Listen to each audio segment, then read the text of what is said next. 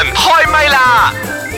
I woman 開唛啦！你好，我係譚玉蓮。你好啊，我係陳培樂。你好，我係張曉婷。喂，我想問下你哋咧，如果呢個時候咧，俾你哋選擇就係話退出一啲嘅社交網絡啦，你哋 O 唔 O K 噶？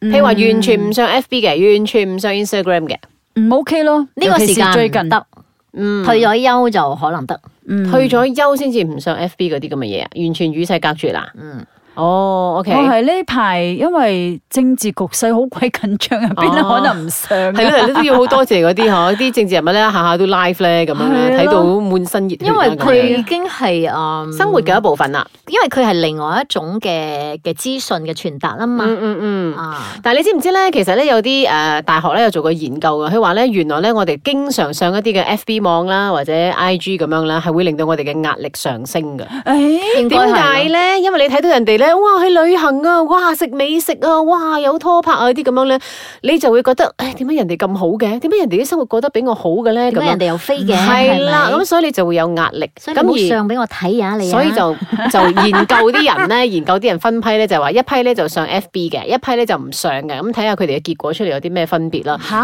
咁發今時覺今咧日，仲有人唔上 FB 嘅係咩？啊係啊有有有，我朋友有即。係有啲人咧，佢開始嘅時候可能覺得唔慣嘅，因為一下冇上啦咁樣，但係咧好明顯咧，佢哋會 check 一種咧叫做皮質醇。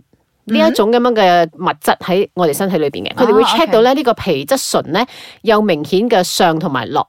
嗱，如果你冇上 FB 嗰啲人咧，佢呢個皮質醇咧係下降嘅，下降嘅意思即係話佢嘅壓力冇咁大咗，咁你嘅人咧就自然會開心咗好多。經常上 FB 嗰啲人咧，佢嘅壓力就會多咗，佢嘅皮質醇咧就會上升。咁上升如果係長期都上升嘅話咧，佢就會影響佢嘅身體好多嘅一啲功能咧出現咗問題嘅。譬如話咧，佢會有容易受到感染啦，佢嘅記憶會受損啦，佢又容易會發福喎、Ờ。一 坐住唔喐 啊嘛，就喺度滑手機。嗯咁如果咧個長時間都係位於呢個皮質醇好高嘅水平嘅話咧，你可能會有認知水平嘅呢個障礙，亦都會有呢個甲狀腺功能，即係大頸泡嘅功能嘅受損。大鑊咁 à. 啊！心血管健康同埋增加腹部脂肪堆積等等啊啦，聽到脂肪堆積啊，唔得啦，係我要啦戒咁咁 FB 我覺啦得同你嗰個講係可能性嘅。所以咧，你上得 FB 多咧，你有呢方面嘅壓力咧，咁好自然長期落去咧，你就會有呢一方面嘅係啊，即係因為好身體上多嘅時受候損啊我哋啦。上 FB 又唔知有唔有壓力我喎，覺即得係自己我有都有咗壓壓力力都唔知我啊。嘅壓力係因為有時咧，你睇到人哋 post 好多負面嘅嘢啊，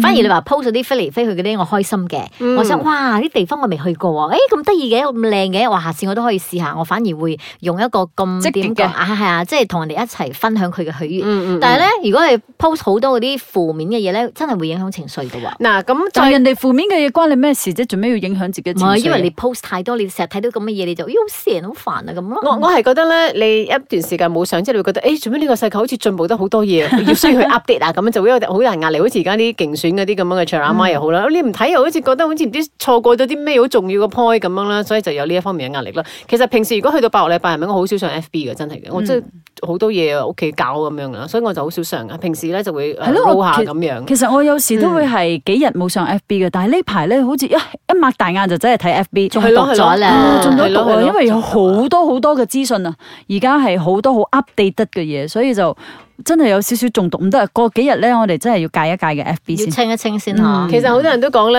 而家啲後生嘅一代咧，佢哋開始已經有啲孤獨感啊，即係係佢哋只係向誒喺 FB 或者 IG 入邊咧有交流嘅啫，同嗰啲朋友圈有交流，而喺現實生活當中咧，佢哋係基本好少同自己屋企人再有咩交流，所所以以啊咪呢個即係係一個嗰危機啲宅男嚟咩嘅。仔男啊、仔係啊女係啊咁樣咯，。但係呢一批人咧，佢其實好難再戒甩呢一啲社交網絡噶啦。我哋呢批都仲 O K，因為我哋以前係冇呢一種手機嘅社交網絡噶嘛。我哋要撇脱咧，離開呢種嘅社交網絡咧，仲可以做得到嘅，睇你自己堅唔堅持到嘅。但係而家後生一代咧已經唔得噶啦咁嗯而樣。所以咧，我哋都要係即係做父母噶啦，都要係睇住啲小朋友，即係唔好俾佢哋太沉迷。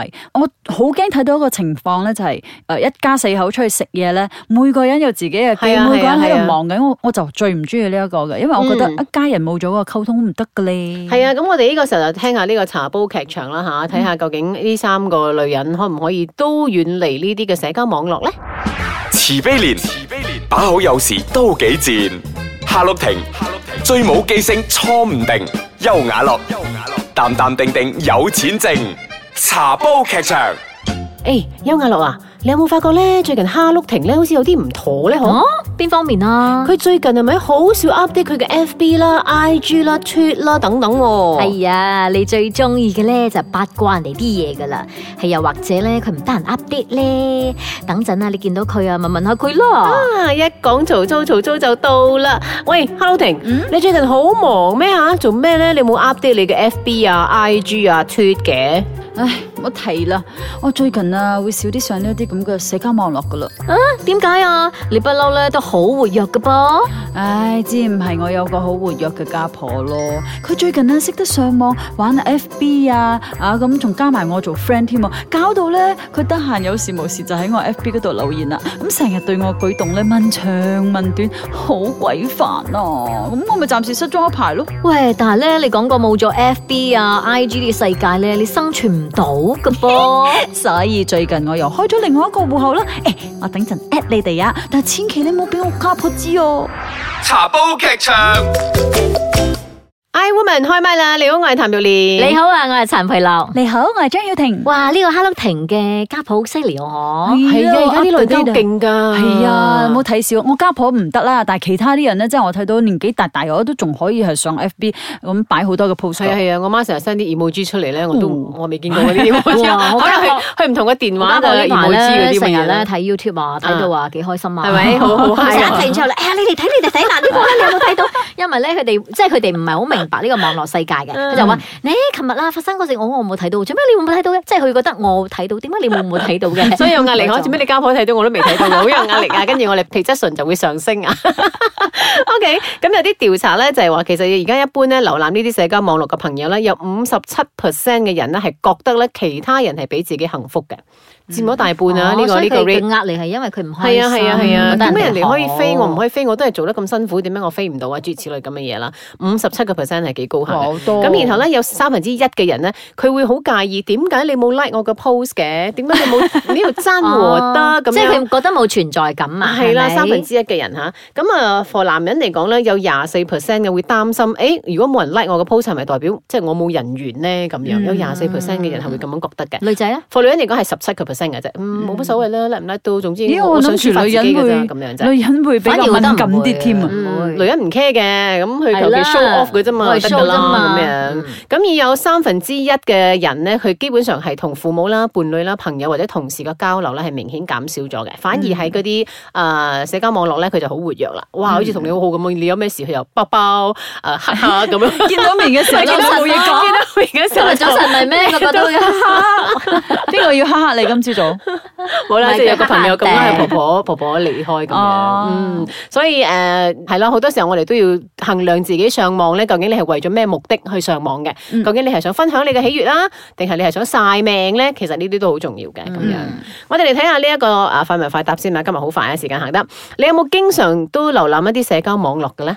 阿德呢個係咩㗎，Facebook ？Facebook 你咧？嗯誒，我冇 IG 嘅。 I G 啊嗯啦都冇啊，Facebook 咯，嗯，我係冇 I G 嘅，我逼我自己唔去開 I G，因為我覺得我會沉迷落去嘅。同所埋以我就唔冇太開多啦嗯時間顧咁多， 顧一個啦。誒、呃所以我哋老人家呢一批咯，就用 FB，後生就用 IG 咁啊樣我後陪生你啲後啦，生兩個後嘅。生嘅。